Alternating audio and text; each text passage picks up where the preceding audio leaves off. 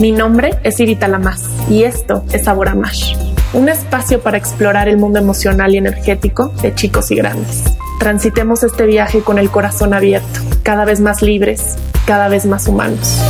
Buen viaje hacia adentro.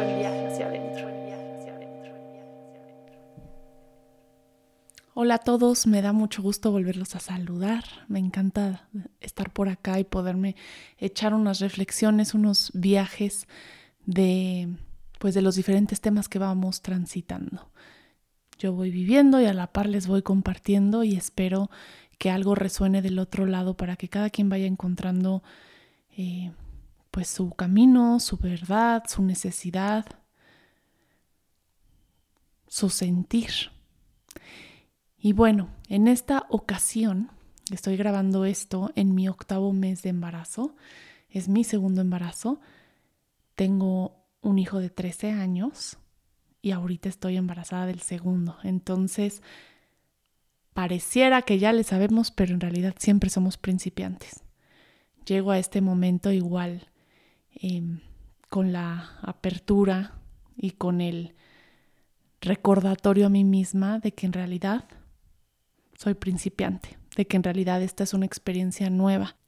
He recibido diferentes comentarios con la buena intención de echarme porras, de hacerme eh, sentir tranquila tal vez, o de, pues sí, de, animarme con el proceso, de que de alguna manera pues ya sea que le, a le entro y ya estoy preparada para esto. Y hay una parte en la que pues sí agradezco lo que ha lo que ha llegado de alguna u otra manera a mi vida a través de diferentes maestros, de diferentes prácticas, de diferentes experiencias, de diferentes dolores también, porque no solo eh, los aprendizajes llegan a través de un curso o de un libro, pero realmente creo que que a veces idealizamos lo que es un proceso, que de repente creemos que podemos llegar o que se trata de llegar a un equilibrio perfecto en donde nada nos mueve, en donde con todo estamos, entre comillas, bien, que no hay tensiones, que no hay retos, que no hay incomodidades. Y y me uno a esa neurótica idealización muchas veces de lo que son las relaciones, de lo que son las experiencias y en el momento en que, en que hay tensión, de repente sí brota a la mente la idea de que tal vez algo, esto no está funcionando o, o de que algo, algo se enchuecó, algo tengo que corregir, algo no estoy haciendo bien como para que esto suceda. Y sin quitar, voy a, voy a, creo que podemos abordar esto por muchos lados, pero sin desmeritar o sin, sin dejar, eh, sin anular más bien el trabajo personal y cómo sí influyen nuestras emociones y nuestras creencias y nuestras acciones en nuestro cotidiano. También creo que, que muchas veces ese peso, esa, ese diálogo puede ser muy duro, muy brusco y le puede faltar empatía y compasión, tanto cuando hablamos con el otro como cuando tenemos esta conversación con nosotros mismos, ¿no? Para empezar, creo que realmente no sabemos a qué le entramos cuando estamos entrando a este proceso eh, de ser madres, de ser padres igual, pero hablando hoy en específico del embarazo y de las incomodidades y tensiones que van surgiendo a lo largo de, este proceso, creo que hace falta honrar nuestros caminos como, como procesos vivos, salirnos de ese rol, de ese personaje que busca cómo transitar las, las, las olas correctamente no porque no vayamos teniendo herramientas, sino por suavizar esa voz interna que de repente es un verdugo muy estricto,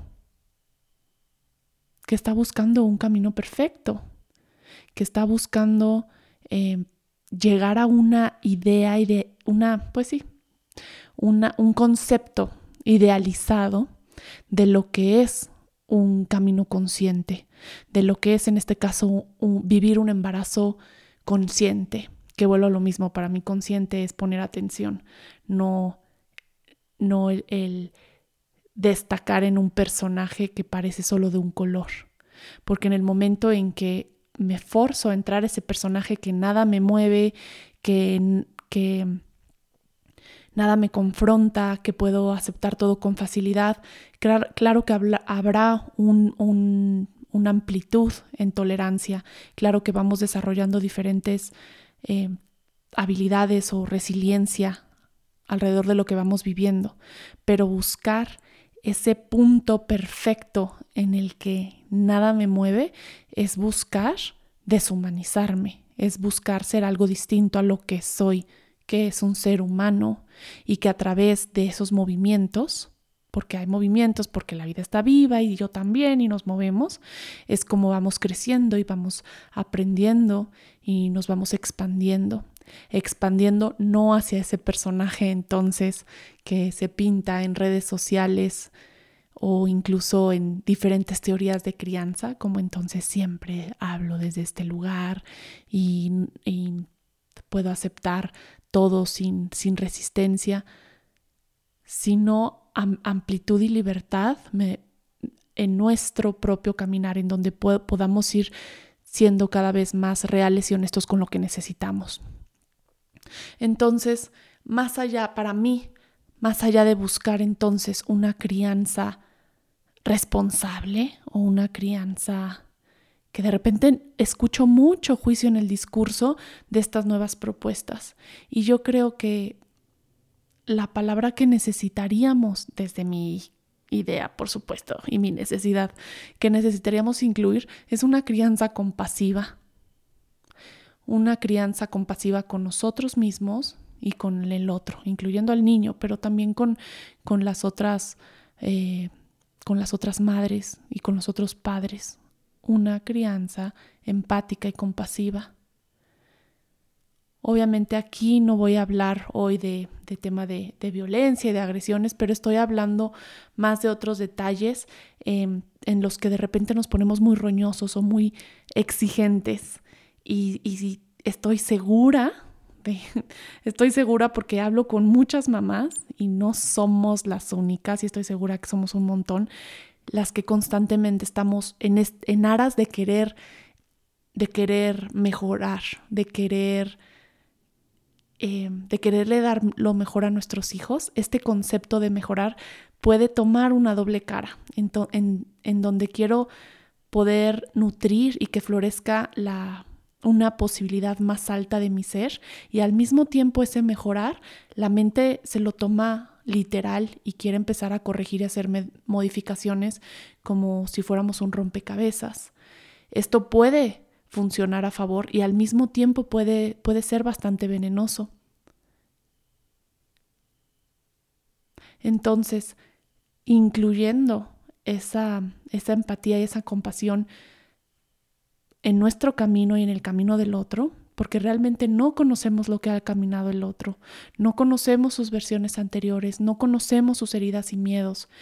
Y a mí me gusta algo que de este dice un, un maestro y voy a voy a mejor voy a compartir lo que yo entendí es que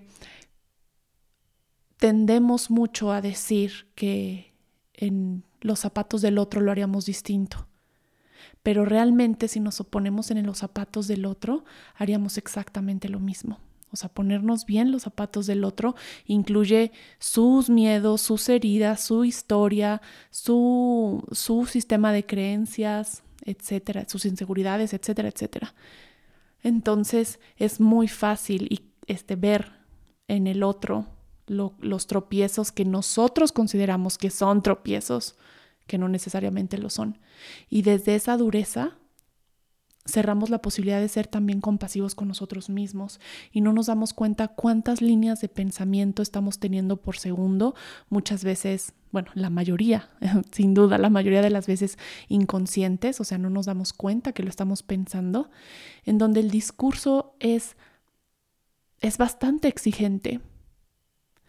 Y una de, de las razones por las que muchas veces podemos sentir una frustración por no por no poder llegar a donde queremos de alguna manera, es que la expectativa que tenemos es, es neurótica, está, está siendo muy exigente con, con lo que nosotros somos. Y no me refiero a que no podemos lograr lo que queremos. Yo realmente soy creyente de que sí podemos, sí podemos mm, em, llegar a puntos inimaginables muchas veces para nuestra mente, ¿no? Que, que hay, hay, mucho que trabajar alrededor de la confianza y de la, de, del recordar qué somos, ¿no? Y cómo la perspectiva del mundo define nuestra realidad. Pero muchas veces estamos viendo tantos detalles que queremos sean de cierta manera que queremos controlar que autosaboteamos nuestra propia felicidad o nuestra propia tranquilidad. Entonces no me refiero a que no podamos lograr ciertas cosas. Supongamos, estoy buscando eh, generar una dinámica en casa que sea mucho más armoniosa o respetuosa. Ok, y, y estamos hablando de un concepto muy vago, muy, o sea, muy abierto. Siento que necesitaríamos como enfocarlo un poquito más en específico qué estoy yo trabajando hoy.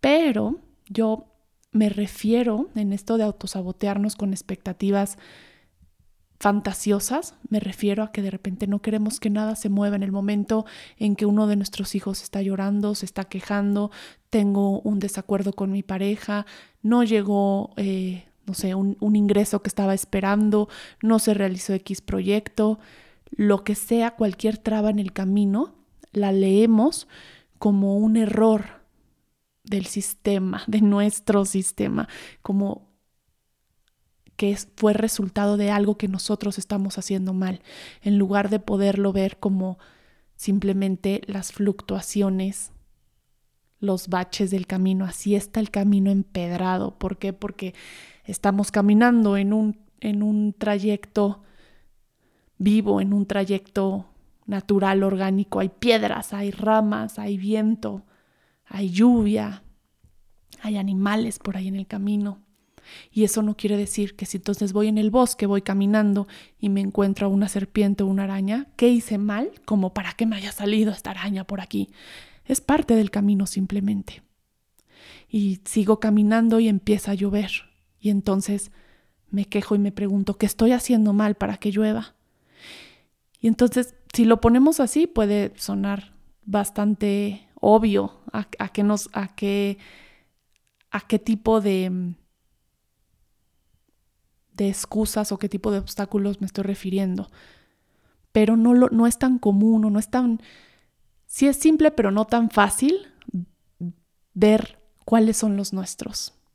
Simple porque pues el camino es esa autoobservación y justo ver en dónde, en dónde me frustro, en dónde me trabo, a qué me estoy resistiendo. Y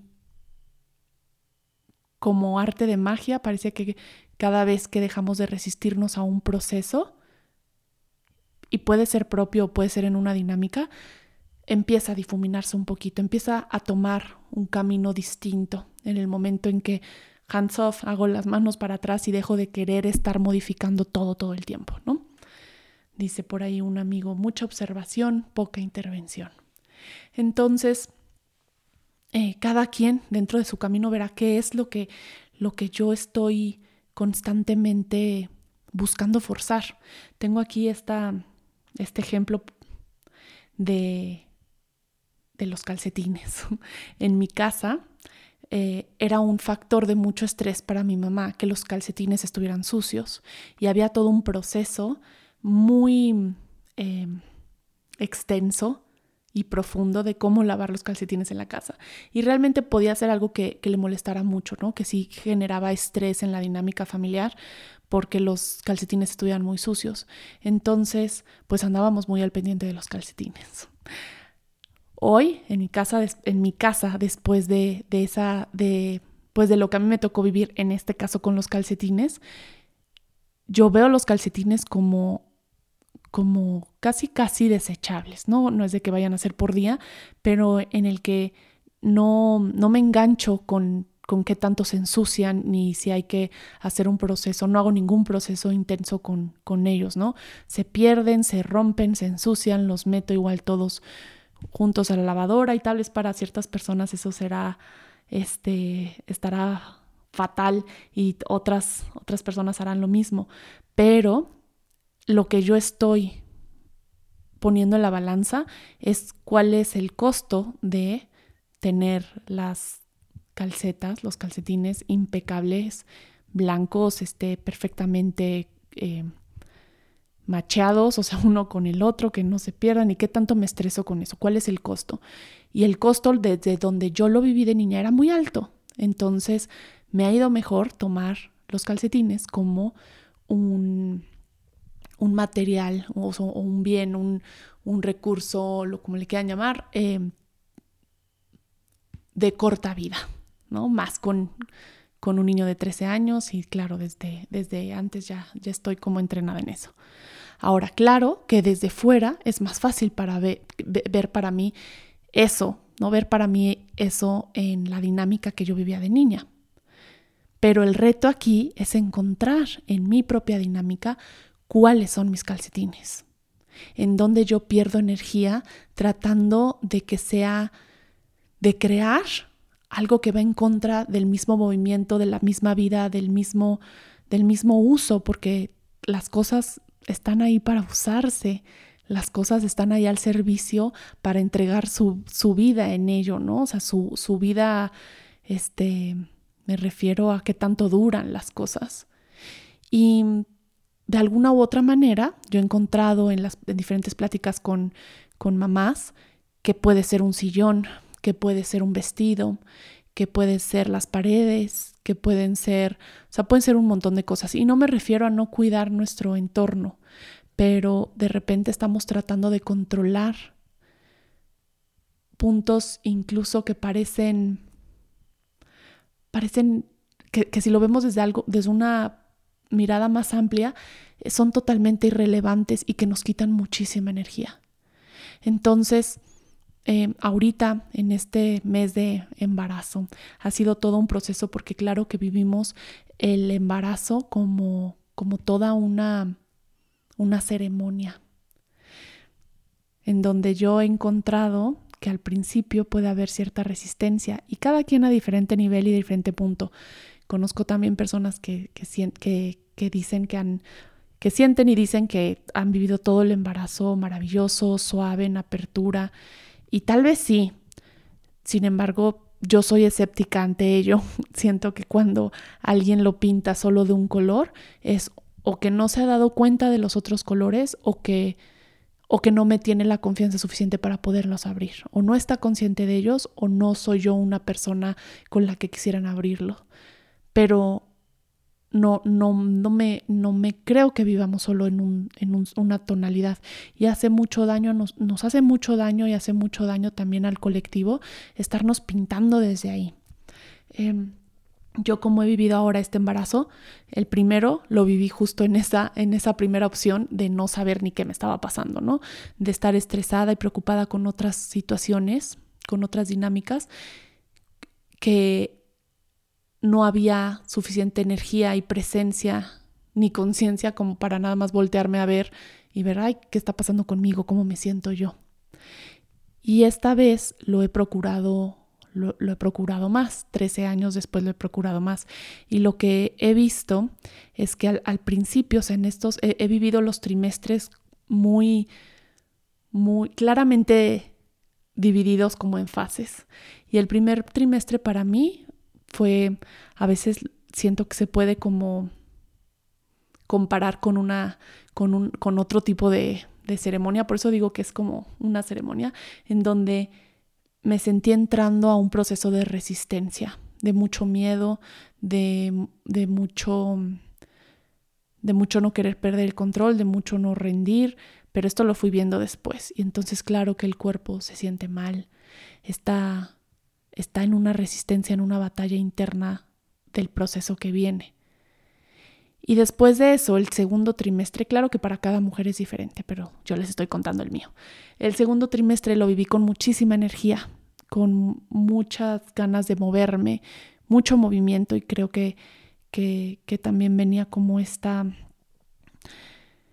esta búsqueda de expansión, esta búsqueda de lo nuevo y al mismo tiempo una mezcla de como de disfrutar las últimas pinceladas de esta Ivy que, que, voy a ofrendar, que va, que va a morir.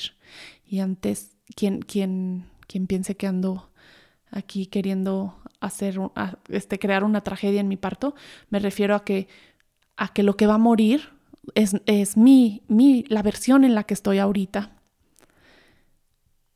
seamos conscientes de eso o no, llega, llega la muerte de esas creencias, llega la muerte de esas actitudes, la muerte de perspectivas, la muerte de ciertos miedos. Es, una, es un movimiento realmente muy profundo. Les cuento a quien no lo han vivido y, las que ya lo han vivido seguro resonarán con esto, independiente a que nos demos cuenta o no. Si no, ya el puerperio ya nos lo pone de frente, ahí todo junto pero siento que a mí me ayuda a, a ser más compasiva conmigo, ir, ir viendo desde ahorita qué es lo que quiero entregar.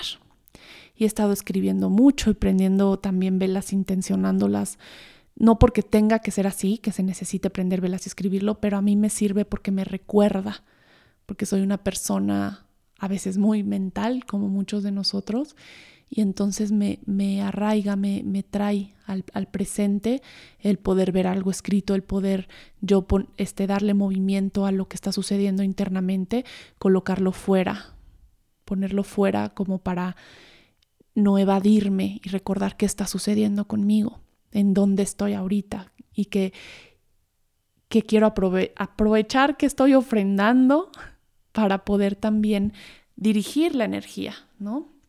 La, energía no tiene, no tiene conciencia y al igual que los elementos, pues están al servicio. Entonces, así como si prendo una vela y, y la velita, ese fueguito, no va a decidir hacia, hacia dónde eh, elevar la energía o hacia dónde elevar el rezo, sino que va a depender de qué código está entrando ahí y ese código es la intención. Entonces, si yo si podemos aprovechar este momento para intencionar también, o sea, para dirigir esa energía, para codificar y programar también qué estoy entregando, nos ayuda a, tener mayor claridad de pensamiento y, y, no pasarlo a ciegas, ¿no? O sea, realmente poner atención qué estoy haciendo, o sea, qué, qué quiero, de lo que alcanzo a ver, qué quiero entregar, qué quiero soltar. Y bueno, en este último trimestre me he sentido en, un, en un cansancio distinto al del primero, en donde el cuerpo me está pidiendo estar en modo caracol, estar mucho más suave eh, con mis ritmos, en no hacer mucho fuera porque estoy haciendo mucho dentro.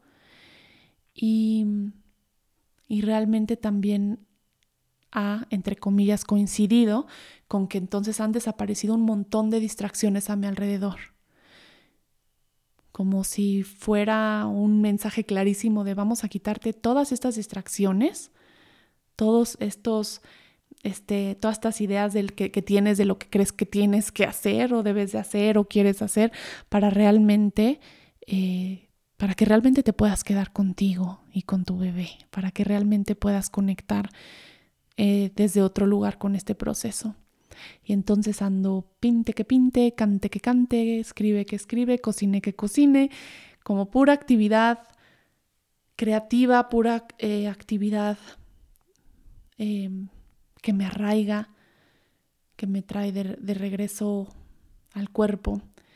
Y al mismo tiempo, también de repente me salto al mental y, y me puedo agarrar de cualquier cosa, de cualquier pendiente para el parto, para para poner ahí toda, desfogar todo mi pensamiento y toda mi, mi atención. Y entonces es volver a regresar a, ok, no es ese pendiente lo que te tiene ansiosa.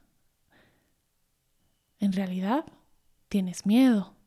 En realidad sí estás nerviosa, anhelante, emocionada, pero también nerviosa y con miedo. Y eso está bien. Y bien no me refiero a correcto, me refiero a que no hay que lucharlo. Me llegan también muchos, entonces muchos comentarios. Cuando digo me llegan, parece que me llegan todos por correo, pero me refiero a que me las dicen, ¿no? Así en la cara. Eh, tal vez algunas sí por mensajes, pero me refiero a, las, las relaciones también cercanas, en donde si yo expreso mis nervios, la, la, preocupación de la otra persona, proyectando su, su propio mundo emocional o cómo se relaciona con, con ello, es ir al, no, no, no, tú tranquila porque si no le afecta al bebé, tú tranquila, todo va a ser precioso, tú tranquila, todo es perfecto, tú tranquila, etcétera, etcétera. Y claro que muchas veces hacemos ese tipo de comentarios bien intencionados, o sea, realmente no creo que haya una mala intención detrás de esos comentarios, sin embargo creo que más bien están desconectados de nuestro proceso. Entonces es importante para para mí recordarme y ponerlo aquí por si a alguien le viene bien el recuerdo, de, de, justo ese punto. Están desconectados de nuestro proceso. No lo, no lo, no lo están viviendo ellos en carne propia y carne viva como, como nosotras. Entonces su, su intención es que el decirnos tranquila, todo va a estar perfecto, inmediatamente causa un alivio en nosotras, ¿no? Ay, sí, gracias. Y habrá quien, quien, quien sepa de qué manera decirlo, de qué manera transmitirlo, como para realmente darnos unas palabras dulces y suaves de sostén y de acompañamiento. Pero no, no, por lo general no es lo que recibimos. ¿Y cómo lo leemos nosotras si también estamos de repente desconectadas de nuestro proceso? Entonces tal vez nos vamos a pensar, claro, yo debería estarlo viviendo con tranquilidad, claro, todo esto le afecta al bebé, entonces ya, ya no voy a sentir esta tristeza y la reprimo, me, me voy, llevo el pensamiento a otro lado, etc. Pero creo que entonces nos pasamos encima de nosotras por querer complacer el ojo, el ojo externo, que está buscando que no se le muevan sus propias emociones y nosotras nos la tragamos, ¿no? Pensamos que, que, hay algo que estamos haciendo mal. Y no, y, no es solo eh, las experiencias que he tenido últimamente, incluso con profesionales de, de, la salud, así les voy a decir, profesionales de la salud, que, están, que acompañan en estos temas y que también su enfoque, su enfoque es humanizado, su enfoque es... Em, pues de alguna manera está rompiendo con ciertos paradigmas y de todos modos puedo encontrar los viejos paradigmas en su discurso, ¿no? En donde, pero tú eres, este, tú ya te sabes las herramientas de relajación, tú vas a estar perfecta y, de repente siento que más que un, un impulso o un o algo que, que aporte a la mamá puede ser algo que, que obstaculice, porque se está, se está hablando desde un ideal también, se está hablando desde un rol, desde un personaje de, ah, entonces la mamá consciente o la mamá que medita o la mamá que ta, ta, ta, entonces tú vas a poder esto. Y ahorita la, la dula que, que me acompaña, eh, al momento de tener la, la, cita, la primera cita con ella, recuerdo que nos dijo, yo estoy aquí para, para acompañarte en todos los colores, o sea, en todo como venga, ¿no? Este, cuando estés mentando madres, cuando te estés cagando, cuando estés vomitando, cuando estés todo, todo, o sea, en lo crudo también.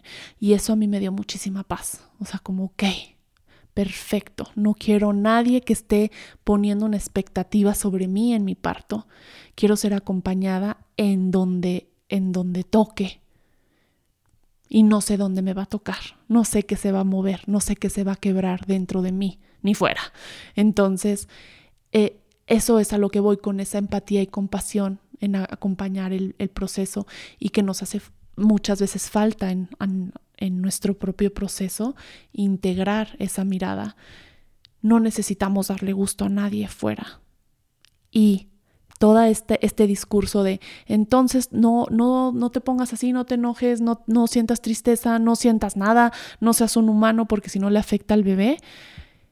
Aquí yo entro en, en, una reflexión, no, me, no, no coincido con esa, esa postura. Las emociones son energía que están transitando por el cuerpo. Entonces, lo que le afecta al bebé son las emociones que se quedan atoradas, no las emociones que sientes. Las emociones que te resistes a sentir son las que te están afectando a ti y al bebé. Entonces, si te sientes triste, llora. Si tienes miedo, tiémblalo. Si sientes enojo, menciónalo. Si sientes ansiedad, también permítete sentirla y observar que, de dónde viene, qué te, está, qué te está preocupando. Pero lo que les afecta, lo que nos afecta en realidad es no es la emoción que estamos sintiendo, sino la emoción que, está, que estamos evitando sentir, la reprimida, porque se queda entonces ahí dando esa energía vueltas y se va, se va agrandando, se va esa, eh, una tristeza se va convirtiendo en una tristeza cada vez más grande o algo, o una molestia en, en, un enojo más grande y luego en ira. Entonces, no se la compren. Desde mi perspectiva, el, el, atrevernos a sentir las emociones es lo que e, es, es, lo que necesita el proceso emocional, es lo que necesita nuestro sistema, nuestro cuerpo emocional, atravesarlas. Para eso están. Otra cosa es el rumeo mental. Si yo constantemente me estoy diciendo, claro, porque este, nadie me ve, nadie me quiere, nadie ta, ta, ta, y eso va generando pues una tristeza constante. Entonces yo puedo sentir la tristeza y llorarla, pero a, a los 20 minutos otra vez ya estoy ahí porque ni me di cuenta que me sigo hablando desde esa postura y desde ese discurso. Entonces, viene bien poner atención a, los, a, lo que la mente está, lo que alcanzo a ver, lo que alcanzo a escuchar, de lo que la mente, de lo que mi mente está emitiendo, pero al mismo tiempo es totalmente normal y humano que tengamos ese rumeo mental. No quiere decir que entonces olvidemos que tenemos la posibilidad de, de, observarlo, de modificarlo, de trabajarlo. Claro que existe esa posibilidad y hay herramientas y apoyos para, para hacerlo, ¿no? Pero no quiere decir que cuando suceda hay algo, hay algo em, descompuesto en nosotras. Entonces ese rumeo mental que es natural se vuelve un rumeo a la, décima potencia, porque entonces de lo que pienso, lo juzgo y me juzgo por juzgarlo y me juzgo por lo que pensé más lo que juzgué y entonces nada más voy a aumentando al saco de culpa y al saco, entre comillas, de lo que estoy haciendo mal, un montón de cosas. Y entonces eso se vuelve en mis calcetines, en donde estoy poniendo eh, demasiada energía en situaciones, en eventos totalmente naturales. Red Hawk tiene un libro llamado Autoobservación que habla justo que eh, de las de los de alguna manera pasos vamos a decirles para para, la para autoobservarnos y uno de ellos es no no cambiar no modificar nada esto lo he comentado otras veces lo he contado pero igual lo voy a contar otra vez em, la primera vez que yo leí eso me causó muchísimo conflicto, porque era entonces, ¿para qué estoy leyendo esto? ¿no? O sea, si ya desde entrada está diciendo no cambies nada, yo estoy leyendo esto para cambiar. Em, pero la, el entendimiento que tengo hoy de eso, no sé si a eso se refería o no, pero a mí me ha ayudado, es ver que cuando yo estoy yo estoy cambiando, estoy modificando algo desde lo conductual, desde la superficie, supongamos eso, ¿no? Estoy sintiendo en mi embarazo entonces cierto enojo y me doy cuenta que traigo una sensación de eh, abandono, ¿no? Porque en, la, en el embarazo se abren heridas, heridas viejas, se, se abre, estamos en una sensibilidad muy grande, están las emociones a flor de piel, están como estos estos canales como embudos hacia, hacia nuestra historia, hacia atrás, muy, muy profundo hacia atrás. Entonces, claro que salen a flote muchas creencias y muchas emociones atoradas y es un gran momento de, de pues de que se aguaden esas costras que han quedado en nuestra psique para, para poderlas limpiar, para poderles dar cauce, para poderlas ofrendar. Entonces, claro que viene, viene todo eso. Entonces, em, desde ese lugar de, de, querer cambiar solo en lo conductual, así por ejemplo, estoy sintiendo esta herida de abandono y esta tristeza y, y mi mente constantemente regresa al no soy valorada o no, o sea, como alguna creencia muy instalada, si yo la trato de cambiar solo desde lo conductual, muchas veces caemos en este, en este personaje acartonado que simplemente está, está fingiendo no sentir lo que siente, ¿no? Entonces no se trata de, de alimentar el pensamiento, pero de observar con compasión de dónde viene y entonces la transformación se da interna. No la tengo que fingir, sino que realmente se da interna. Y es lo mismo que siento que pasa muchas veces con ciertos temas de, de, de adicciones, por ejemplo. Todos usamos muletillas y tampoco es de que sea correcto o incorrecto, simplemente de, de observar el por qué lo estoy utilizando en este, en este momento, que, que creo que, está, que satisface eh, qué, necesidad emocional creo que satisface. Y entonces en lugar, por eso tantos, tantos casos em, que no logran, los que no se logra dejar, por ejemplo, el cigarro, que realmente lo quieren dejar, pero no, no, no es tan fácil soltarlo. Ahorita por hablar de uno, ¿no? El cigarro, supongamos. Porque si entonces es, y esto lo podemos ver en alimentación, en un montón de cosas, ¿no? Eh, hábitos también como de, de, cómo acomodamos nuestra energía del día a día, pero bueno, esos son otros temas. En, el cigarro, por ejemplo, cuando entonces se quiere solo abordar lo conductual y entonces solo lo dejo, lo quiebro, eh, rompo el cigarro, tiro la cajetilla a la basura, ya no voy a fumar. Habrá quienes sí les funcione y yo creo que es porque otro proceso a la par fue sucediendo y estaba en la superficie, ¿no? Como para que esto ya se pudiera em, concretar. Sin embargo, en muchísimos casos no es así. Entonces, si solo es desde lo conductual, desde, desde de piel para afuera, es probable que no dure mucho o que en el momento en que lo vuelva a retomar, este, otra vez sea desde la obsesión y compulsión. ¿Por qué? Porque solo se acomodó afuera sin atender la necesidad interna. Entonces, eh, eh, eh, todos estos procesos creo que son necesarios que los vivamos, que dejemos de pelearnos con lo que estamos viviendo a nivel emocional y mental. No quiere decir que no lo trabajemos, pero que dejemos de pelearlo, que dejemos de resistirlo, que dejemos de, condenarnos por estar aprendiendo. ¿A, quién le queremos demostrar que no, que, que ya nos la sabemos? ¿A quién? Em, creo que hay una necesidad muy grande de ser genuinos con nuestro propio proceso. Y el embarazo es un, ejemplo de, de, este camino de personificación y despersonificación y me vuelvo a personificar desde otro lugar porque el ego ya se acomoda en otro lugar y entonces lo vuelvo a cachar y, lo que me limita para ser más... Em, genuino en mi existencia, entonces lo vuelvo a desconfigurar, ya me desconfiguré, ya no sé a dónde voy, me vuelvo a configurar desde otro lugar y más adelante pasa el tiempo y veo que esto ya no me funciona, empiezo a soltar otra vez rigidez, rigidez y ataduras que, que limitan ahora mi nueva, mi, mi, mi nueva posibilidad o algo que encuentro en mi esencia que no le pude dar antes lugar y entonces me vuelvo a despersonificar y luego la mente, o sea, la mente ahí va a estar, y dependiendo que, vamos, que vamos caminando, pues se va, lo va a acomodar. Y no, es, no está mal, no está mal, o sea, de, esto va un poco el, juego, pero ahí vamos caminando hacia esa, hacia esa libertad y hacia, hacia esa ligereza, o bueno, mínimo para mí, para allá, para allá va, ¿no? No, no buscando ser perfecta, no buscando, y lo digo ahorita desde el corazón, eso es lo que quiero, pero claro que mi mente igual ahorita está escuchando esto y dice, por supuesto que sí queremos ser perfectos.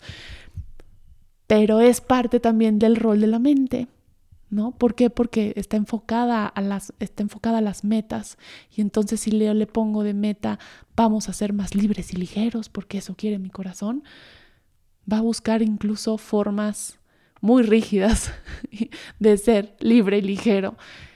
Entonces, no tomarnos tan, tal vez tan en serio, eh, no estacionarnos tanto, decía otro amigo, no estacionarnos en ello y poder seguir avanzando.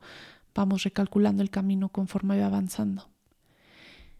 Y a todo esto, también quiero, quiero poner sobre la mesa que no, no nos compremos entonces ese embarazo color de rosa, trae trae todas las tonalidades y está bien sentir lo que toca sentir. Y, y no es poca cosa, nos estamos preparando para una, para, para una, la muerte de, de, pues del personaje en el que estamos ahorita. Y viene muchísima fuerza, muchísima eh, apertura, muchísima posibilidad amplitud en, habilidades, en, capacidad de sostener, eh, con, retos, por supuesto, porque es a través de esos retos que viene, que se viene a expandir todo, todo lo que van a hacer en nosotras. Pero, pero viene una nueva etapa, viene una nueva versión, viene un, renacer en nuestro camino. Y claro que, que la palabra renacer suena romántica y preciosa, pero primero está la muerte. Y está claro que da miedo y está bien. Hoy sobre todo, toqué como este tema desde, siento que desde muchos ángulos, pero mi mensaje principal va por ahí, ¿no? A, a protegernos, a cuidarnos, sí, a cuidarnos, a salvaguardar lo sagrado de este proceso que es la maternidad, de este proceso de embarazo, ¿Cómo no va a ser sagrado? voy a hacer una pausa. ¿Cómo no va a ser sagrado? Somos los portales de este mundo. Nadie llega a este, a este mundo terrenal, del mundo espiritual al mundo eh, terrenal, si no es a través de, de, una mujer. Entonces, sin entrar a, bueno, ya ni mejor ni le doy vueltas, pero lo sagrado de, de lo maravillosamente sagrado que es el que seamos portales de esta, pues de esta dimensión, de esta dimensión. Cuánto dolor hay alrededor de, de que no podamos honrar a la mujer y de todo, pues sí, todas las, las situaciones difíciles que son violentas y agresivas con, contra la mujer y no voy a hoy a indagar ahí, pero no es solo, no son solo los demás, desde donde yo tampoco estoy honrándome como mujer, desde donde yo no estoy dándole ese, ese lugar a, a lo que soy. Y si puedo honrar eso, si puedo realmente alcanzar a ver la magnitud de lo que estoy creando y de, lo, lo, importante que es este proceso, entonces puedo incluir, porque va de la mano, el, el cuidar este entorno. No es solo de qué me alimento y qué con qué libros me preparo, sino también los espacios con los que convivo conmigo misma, las personas con las que me rodeo, a quienes les cuento y hasta dónde les cuento. Porque como estábamos hablando hace rato, tendrán todos buenas intenciones, pero no necesariamente es lo que necesito escuchar.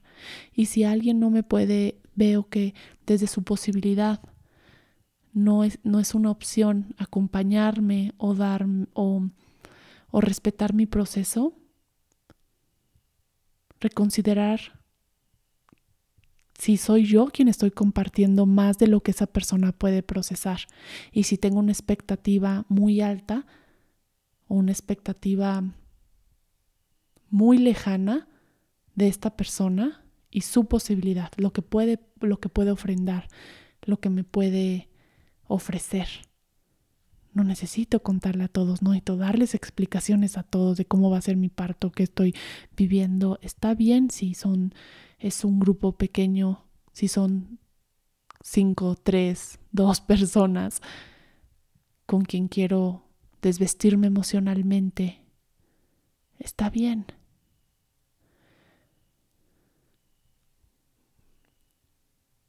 Se vale decir que no, siempre.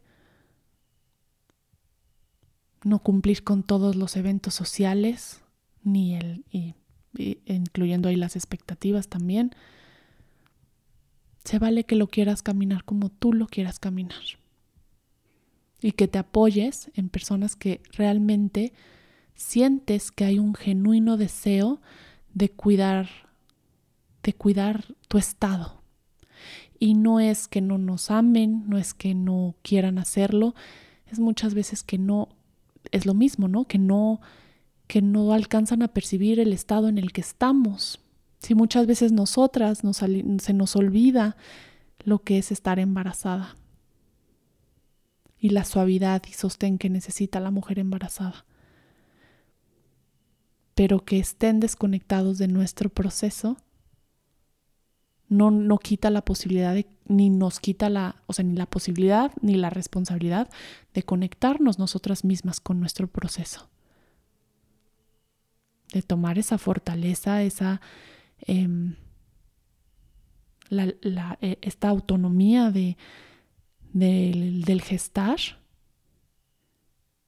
desde una mujer más, más adulta porque es la niña la que se queda esperando la validación externa, es la niña la que quiere ser vista, es la niña la que no sabe decir que no, es la niña la que quiere satisfacer fuera. Y esto no es una crítica, sí, nos movemos muchas veces desde la niña y más cuando estamos en un proceso así de frágil y vulnerable, pero también es una de las posibilidades que viene a ofrendar este proceso, a retomar esa fortaleza o a a descubrirnos en ella, a tomar ese coraje y valentía para, pues para satisfacer nuestras propias necesidades, ser leal a lo que necesitamos.